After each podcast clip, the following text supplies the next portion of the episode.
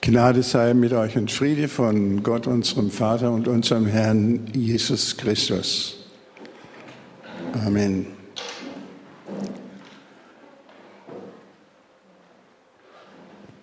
Der heutige Predigtext ist nur ein einziger Vers aus dem Römerbrief, Kapitel 2, Vers 4, zweite Hälfte. Da heißt es, schreibt der Apostel Paulus, weißt du nicht, dass die Güte Gottes dich zur Umkehr führt? Weißt du nicht, dass die Güte Gottes dich zur Umkehr führt?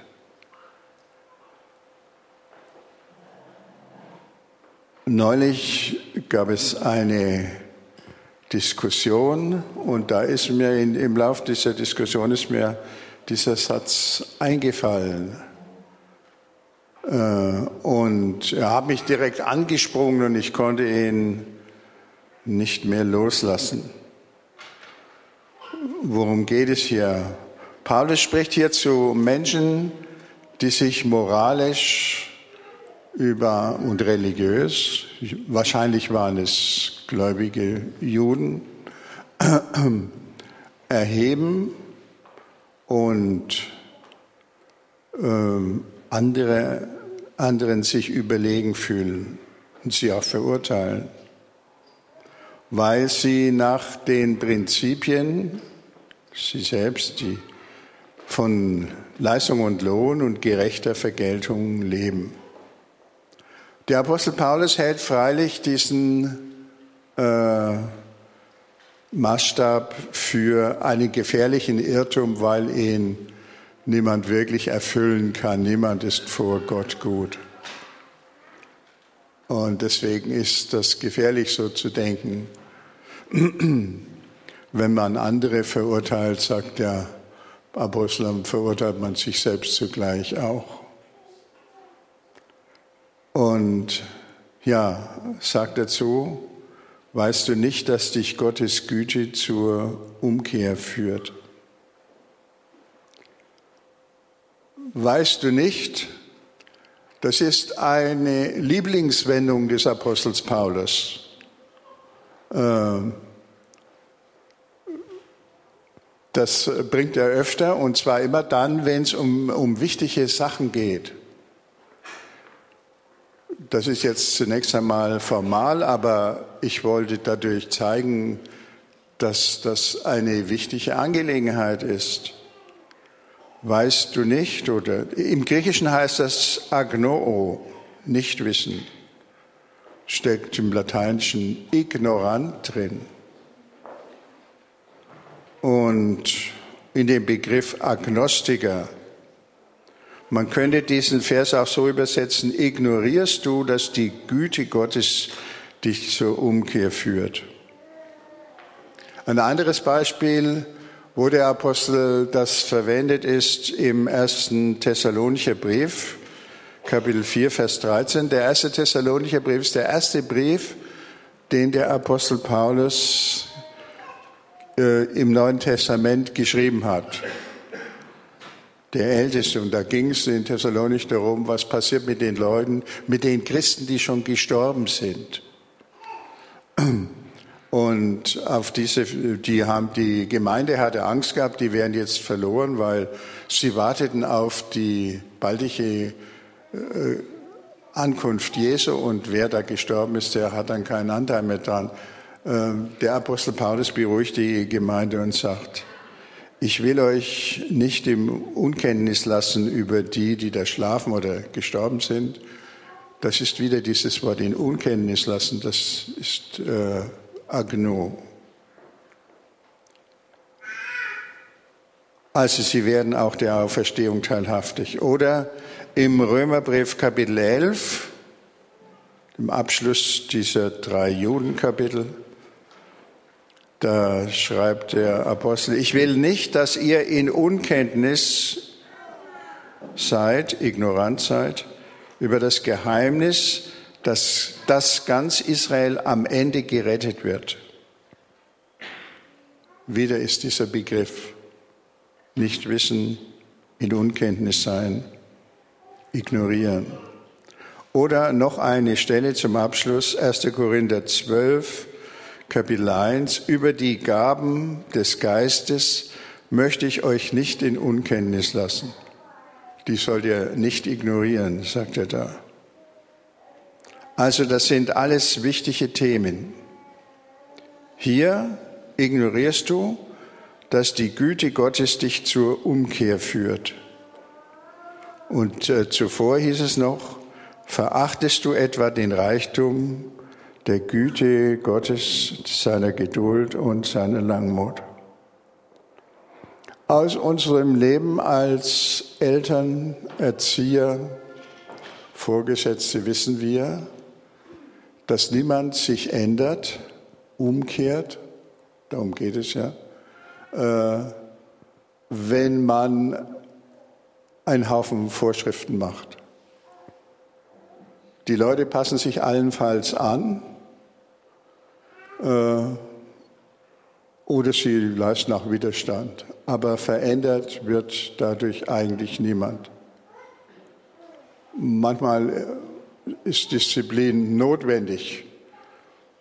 Das, ich will damit nichts sagen gegen irgendwelche Vorschriften, die ein Chef machen muss und darauf bestehen muss, dass die eingehalten werden oder dass der Staat seine Gesetze erlässt, die man zu halten hat. Aber wir dürfen uns nicht einbilden, dass die Menschen dadurch anders werden. Äh, das sieht man an den hohen Rückfallquoten bei den Leuten, die mit Sanktionen belegt wurden, zum Beispiel ins Gefängnis gekommen sind.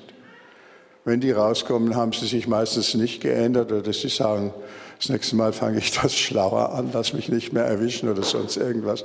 Unsere, die Kinder machen das natürlich genauso, wenn die Eltern sie ohne Liebe erziehen. Also Paulus sagt hier, die Güte, die Liebe verändert einen Menschen. Und Gottes Güte verändert uns. Und das ist eine ganz wichtige äh, Beobachtung, die unsere Erfahrung ja eigentlich bestätigt. Gottes Güte führt zur Umkehr, nicht seine Gebote oder sonst irgendwas oder unsere Angst. Ein gutes Beispiel, wie Gott einen Menschen umkehrte, sind die Erfahrungen des Theologieprofessors Jürgen Moltmann, der zuletzt in Tübingen war und internationale Bedeutung hat. Ähm, er erzählt in seinem, seiner Biografie vom weiten Raum, überschreibt er das, äh, wie er verändert wurde. Er ist in einem völlig unchristlichen Elternhaus aufgewachsen. Und dann äh, wurde er als Gymnasiast, musste er dann im Zweiten Weltkrieg in Hamburg ähm, Flakhelfer sein. 1943, und da haben die Engländer einen furchtbaren Fliegerangriff gestartet auf die Wohngebiete, die dicht besiedelten Arbeiterwohngebiete in Hamburg. Da schreibt er, sind 40.000 Leute umgekommen. Er selbst mittendrin, sein bester Freund stand neben ihm. Äh, als der Bombenhagel vorbei war, sah man nur dessen Leiche ohne Kopf. Äh, der junge Flakkäfer war völlig, hat überlebt, der Jürgen Moldmann, und hat das dann, aber er war sehr verstört. Als alles vorbei war, schreibt er, war ich völlig verstört. Meine Frage war nicht, warum lässt Gott das alles zu, sondern mein Gott, wo bist du? Und warum bin ich am Leben? Und er schreibt weiter, in dieser Nacht wurde ich zum Gottsucher. Von sich aus ist er freilich nicht weitergekommen. Er ist dann später Soldat geworden, in englische Kriegsgefangenschaft geraten, war in einem Gefangenenlager in Schottland und da machte er zwei ganz neue Erfahrungen. Erstens einmal, er erfuhr in diesem Lager die äh, Freundlichkeit der schottischen Bevölkerung. Und das Zweite war, er bekam eine Bibel geschenkt. Wahrscheinlich nur ein Neues Testament.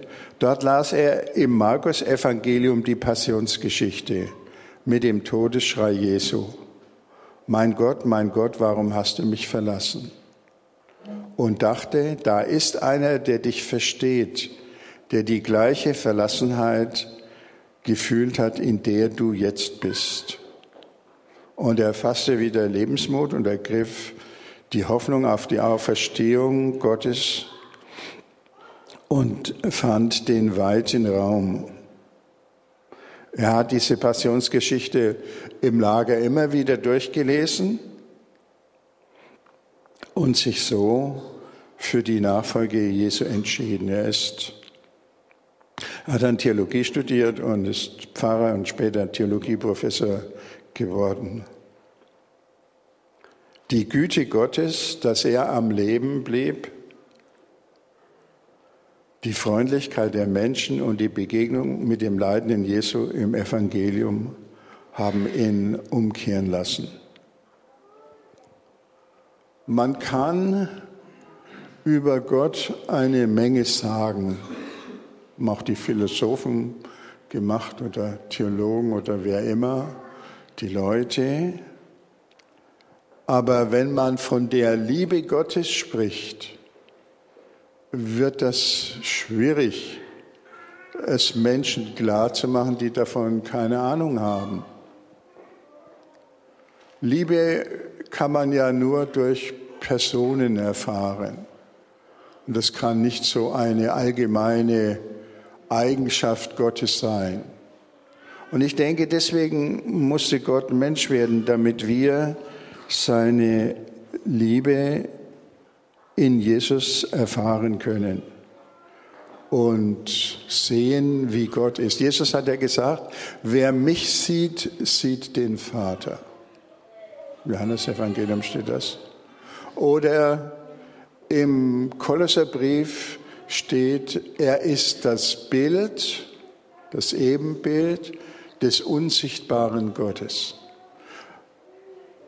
Wer etwas von Gott wissen will, wie Gott ist, und wir fragen uns das ja häufig über den Problemen unseres Lebens, Gott, wie bist du, wie tickst du, was soll ich tun und so, äh, der, wer das wissen will, der kann das in Jesus anschauen. Wie ist Jesus? So ist Gott.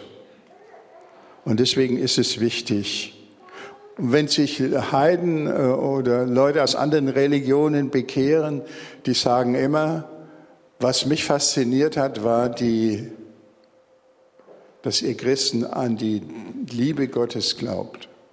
Das haben wir in unserer Religion so nicht gewusst. Darum musste also Gott Mensch werden in Jesus. Lehren machen es anscheinend nicht. Wie wunderbar hat Jesus den seinen Zeitgenossen gepredigt. Die Bergpredigt oder die Gleichnisse anschauen, das ist äh, äh, eine wunderbare Lehre, aber das Merkwürdige ist, seine Jünger haben das nicht kapiert. Die haben das gehört, sie haben sich auch gemerkt, aber sie haben das innerlich nicht nachvollziehen können, weil sie in einem ja, Paradigma, möchte ich sagen, äh, von einem Gottesbild leben. Er ist der König, der Herr. Er gibt uns seine Gebote und Befehle. Und wer, wer da nicht gehorcht, der wird dann bestraft. Äh, so, so wie es im, im öffentlichen Leben auch ist, dass die Herren dieser Welt äh, ihre Gebote damit durchsetzen, dass sie die Leute mit Sanktionen bedrohen. Und so dachten die Jünger auch, obwohl das im Alten Testament gar nicht so drinsteht. Aber anscheinend war das auch für die Religionsführer eine ganz praktische Angelegenheit, den Leuten Angst zu machen, damit die parieren. Wie das auch manche Eltern machen mit ihren Kindern. Erst unter dem Kreuz oder am Kreuz haben die Jünger begriffen, so ist Gott nicht. Jesus hat sich ganz anders verhalten. Er hat seinen Jüngern die Treue gehalten. Er hat sie als der Auferstandene wieder angenommen. Er hat sie nicht bestraft, wie sie vielleicht gedacht hätten, sondern er hat sie begnadigt und hat die Gemeinschaft mit ihnen nicht abgebrochen. Gott ist nicht ein großer Herrscher, ist er auch, aber er ist auch der liebende Vater. Wir haben das vorhin gehört im Psalm 103, der am Anfang verlesen wurde. Wie sich ein Vater über Kinder erbarmt, so erbarmt sich der Herr über die, die ihn fürchten. Das ist die Erfahrung. Der Apostel Paulus hat das auch erfahren, als ihm Christus begegnete, ist er nicht bestraft worden, sondern zum Apostel berufen worden. Er ist bekehrt worden. Gott hat ihn bekehrt, nicht er, er sich, sondern Gott hat ihn bekehrt. Weißt du nicht, dass die Güte Gottes dich zur Umkehr leitet. Das ist das. Äh, wenn wir in die Kirchengeschichte schauen, finden wir äh, auch immer wieder solche Beispiele, ja sogar von äh, berühmten Christen, die sich bekehrt haben, nachdem sie schon lange geglaubt haben. Zum Beispiel eine Lieblingsheilige ist, wisst ihr ja, von mir, die Teresa von Avila.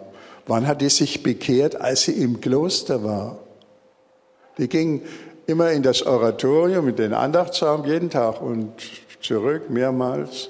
Und da kam sie an einer Säule vorbei, wo der gegeißelte Jesus dargestellt wurde. Und irgendwann hat sie da bewusst drauf geguckt und, und gemerkt, dass sie so als Nonne, auch wenn sie einen äh, in der Kirche völlig äh, engagiert war, äh, dass sie äh, noch nicht äh, richtig zum Glauben gekommen waren. Da hat, sie, da hat sie be sich äh, bekehrt oder wurde bekehrt von diesem Bild des leidenden Jesus und hat eine neue Dimension ihre Gottesbeziehung empfunden. Genauso ist es dem 19-jährigen jungen Grafen von Zinzendorf gegangen. Er ist der, ist der Gründer von Herrnhut und von dort kommt das, kommen die Losungen. Der war, galt schon als religiöses Wunderkind, war seine, seine Oma, eine äh, Freifrau von Gersdorf, die hat ihn ganz christlich erzogen und äh, der kleine Junge hatte schon eine Beziehung zu Gott und da hatte, ist er auf die damals für Adlige übliche Kavalierstour geschickt worden. Und am Anfang der Kavalierstour kam er in Düsseldorf in ein, eine Gemäldesammlung. Da stand auch der leidende Christus auf einem Bild, so ein Ecce Homo-Bild, sagt man in der Kunstgeschichte. Und da las er drunter, das habe ich für dich getan, was hast du für mich getan? Und das hat ihn auch angesprungen. Und er hat gemerkt, dass das, was er bisher für Glauben gehalten hat, noch nicht das Ganze war, was da möglich ist.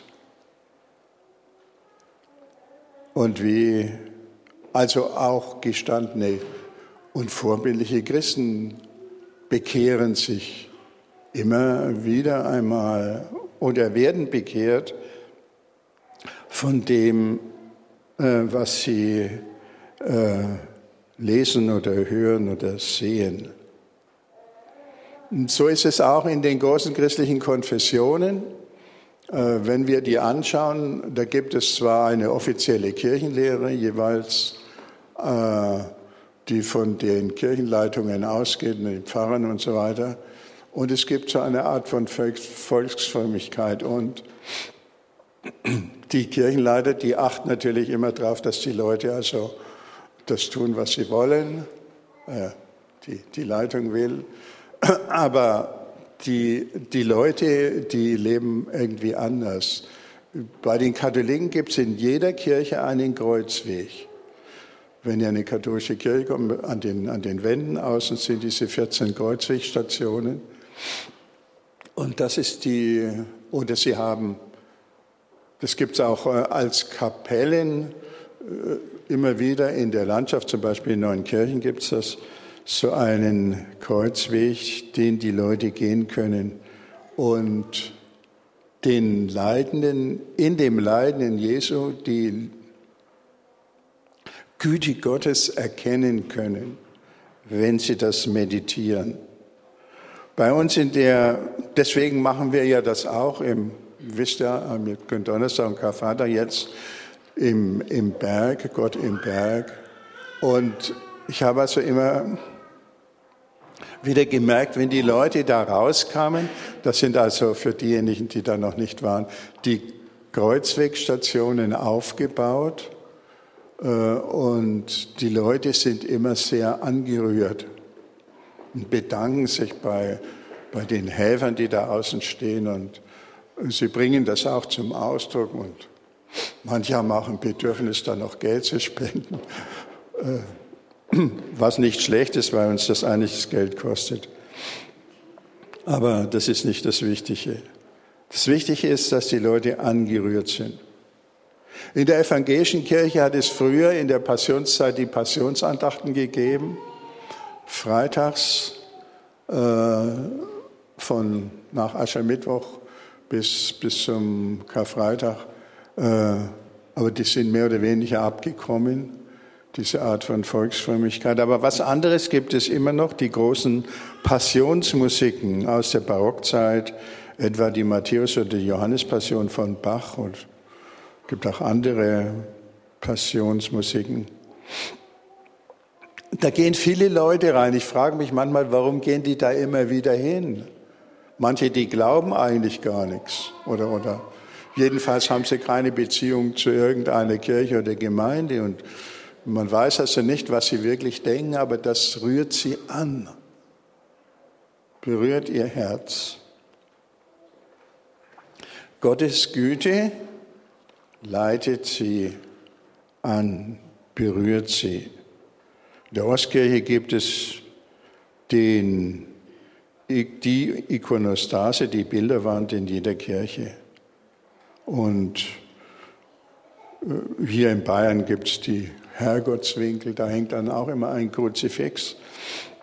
Wenn es den Leuten, äh, wenn die Leute Probleme haben, dann gehen sie dahin und dann merken sie das so ähnlich wie der, der Jürgen Moltmann dann gesagt hat, äh, äh, du Gott warst in so einer Verlassenheit und ich bin jetzt auch verlassen und aber du verlässt mich nicht. Gottes Güte äh, führt zu, zur Umkehr. Als junger Mensch habe ich immer mit der Strafe Gottes äh, meine Probleme gehabt. Meine Mutter, die hat immer gesagt, wenn du das und das nicht tust, dann wirst du bestraft und so. Also das, äh, aber das war nicht nur sie allein, sondern das war die ganze Generation und vielleicht Generationen vorher, und die haben dann einen, die Kinder in Schach gehalten mit solchen Dingen. Natürlich war ich kein vorbildliches Kind, aber ich war halt so wie die anderen auch. Aber, aber das, das war, äh, irgendwo habe ich dann erwartet, wenn ich was angestellt hatte, dass Gott mich bestraft, aber da kam nichts. Gott hat mich nicht bestraft, das kennt ihr auch. Es gibt dann Leute, die sagen, Gott gibt's nicht. Das habe ich nicht gesagt. Aber ich habe angedacht, äh, dann gedacht, vielleicht ist das nicht so schlimm, was du jetzt da getan hast. Äh, und dann zwischen leichten und schweren Sünden, den letzteren wird man dann bestraft, für die leichten, die lässt man so durchgehen. So gibt es ja auch in der katholischen Kirche solche Dinge. Ähm, ja, was daraus geworden ist, dass man, was viele Leute gemacht haben, ist, dass sie dann zu einer Art Mischsystem gegründet haben. Also auf der einen Seite die Gebote Gottes, die einzuhalten sind, auf der anderen Seite äh, die Gnade Gottes, wenn es ganz schlimm kommt. Äh, äh, beruft man sich auf die Güte Gottes und auf seine Vergebung. Ja, und das ist eine gefährliche Sache. Und das will der Apostel Paulus nicht von uns haben, dass wir so immer über die Strafe Gottes werde ich jetzt, wenn irgendwas schief geht, fragen wir, was habe ich denn angestellt? fragen ja fast alle Leute nicht. Ist das die Strafe für irgendetwas? Aber dann findet man das auch nicht so schlimm und, und andere, die werden für das Gleiche nicht bestraft und so weiter. Und in der Weltgeschichte hat man dann auf die ganze Weltgeschichte übertragen. Dann hat man gesagt, nach dem Krieg, dass wir die Ostgebiete verloren haben, Schlesien, Ostpreußen und dass es so viele Vertriebene gegeben hat. Das sei die Strafe Gottes für die Verbrechen der Nazis und der Deutschen überhaupt. Aber warum sind die Bayern und Schwaben in ihrer Heimat geblieben und die Schlesier und die Ostpreußen mussten fliehen und haben alles verloren? Das ist ja auch nicht gerade logisch. Ähm, was man sicher sagen kann, ist, dass die Siegermächte Rache genommen haben für das, was ihnen angetan wurde und die Deutschen bestraft haben. Das ist sicher richtig. Ähm, es ist auch äh, klar, dass ein Staat oder eine gerechte Ordnung Sanktionen haben muss, aber das hängt ja eigentlich nicht mit Gott zusammen, dass Gott es auch so macht. Äh, weißt du nicht, dass dich Gottes Güte zur Buße führt? Sagt der Apostel Paulus, er will nicht, dass wir das vermischen. Wenn, wenn wir mit irgendeiner Strafe rechnen, dann sind wir ewig unsicher. Wenn man dann hier in diesem Leben nicht bestraft wird, dann erwartet einen das, vielleicht das Endgericht und, und, und da kommt dann die Schlussabrechnung, dann äh, weiß man nicht, wie man da durchkommt. Und, und aber Paulus sagt, hört auf mit diesem äh, Strafen zu rechnen, was Gottes Güte will, was in Jesus Christus klar wird, ist, er möchte haben, dass wir umkehren und dass wir nicht die zwei Paradigmen auf der einen Seite Vergeltung und auf der anderen Seite Liebe und Vergebung durcheinander rechnen. Wenn man das tut, bleibt man ewig unsicher. Sondern dass wir die Gnade Gottes, so wie sie ist, wirklich annehmen und sagen, das ist, ich bin geliebt. Aber äh, wenn Gott vergibt und mich liebt, möchte er auch haben, dass ich in diese seine Atmosphäre hineinkomme. Und äh, deswegen ist es uns Christen nicht erlaubt, irgendwo Vergeltung im persönlichen Bereich zu üben. Und es, nicht, es ist, wenn Gott so großzügig ist, können wir nicht kleinlich sein. Mit uns selber nicht, mit anderen auch nicht. Dann heißt es, großzügig zu sein und den anderen zu begegnen, wie Christus uns begegnet ist. Und der Apostel Paulus redet in seinen Briefen immer von Christus in uns, nicht? Oder in Christus sein. Das heißt, in dieser Atmosphäre, in diese Atmosphäre eintauchen. Das bedeutet das. Und äh, deswegen ist das so wichtig, dass wir das begreifen. Ähm, weißt du nicht, dass dich Gottes Güte zur Umkehr führt? Umkehr heißt Vergeltung wird durchgestrichen. Es gilt nur Vergebung, Güte.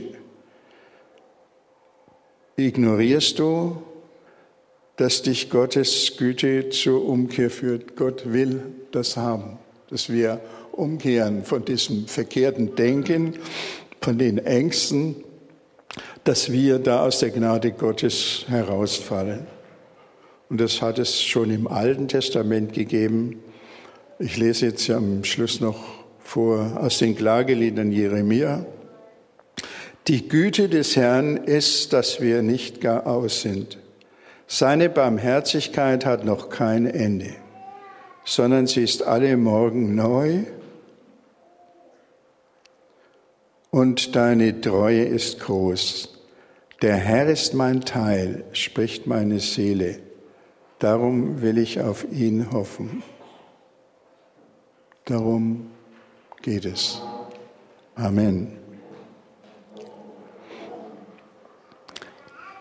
Ich habe mir jetzt Folgendes gedacht. Äh, wir werden jetzt äh, Bilder vom gekreuzigten oder leidenden Jesus sehen und da wird äh, dann Musik eingespielt. Wenn die Musik dann vorbei ist, dann.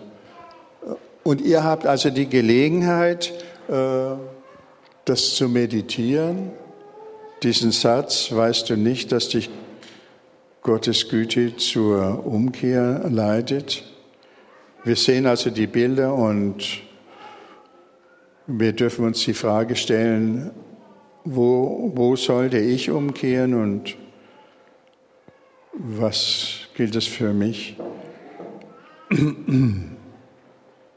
Ja, oder wer da schon äh, seine große Klarheit hat. Er soll dafür beten, dass die Veranstaltung da im Berg am Donnerstag und Karfreitag viele Leute anzieht und berührt.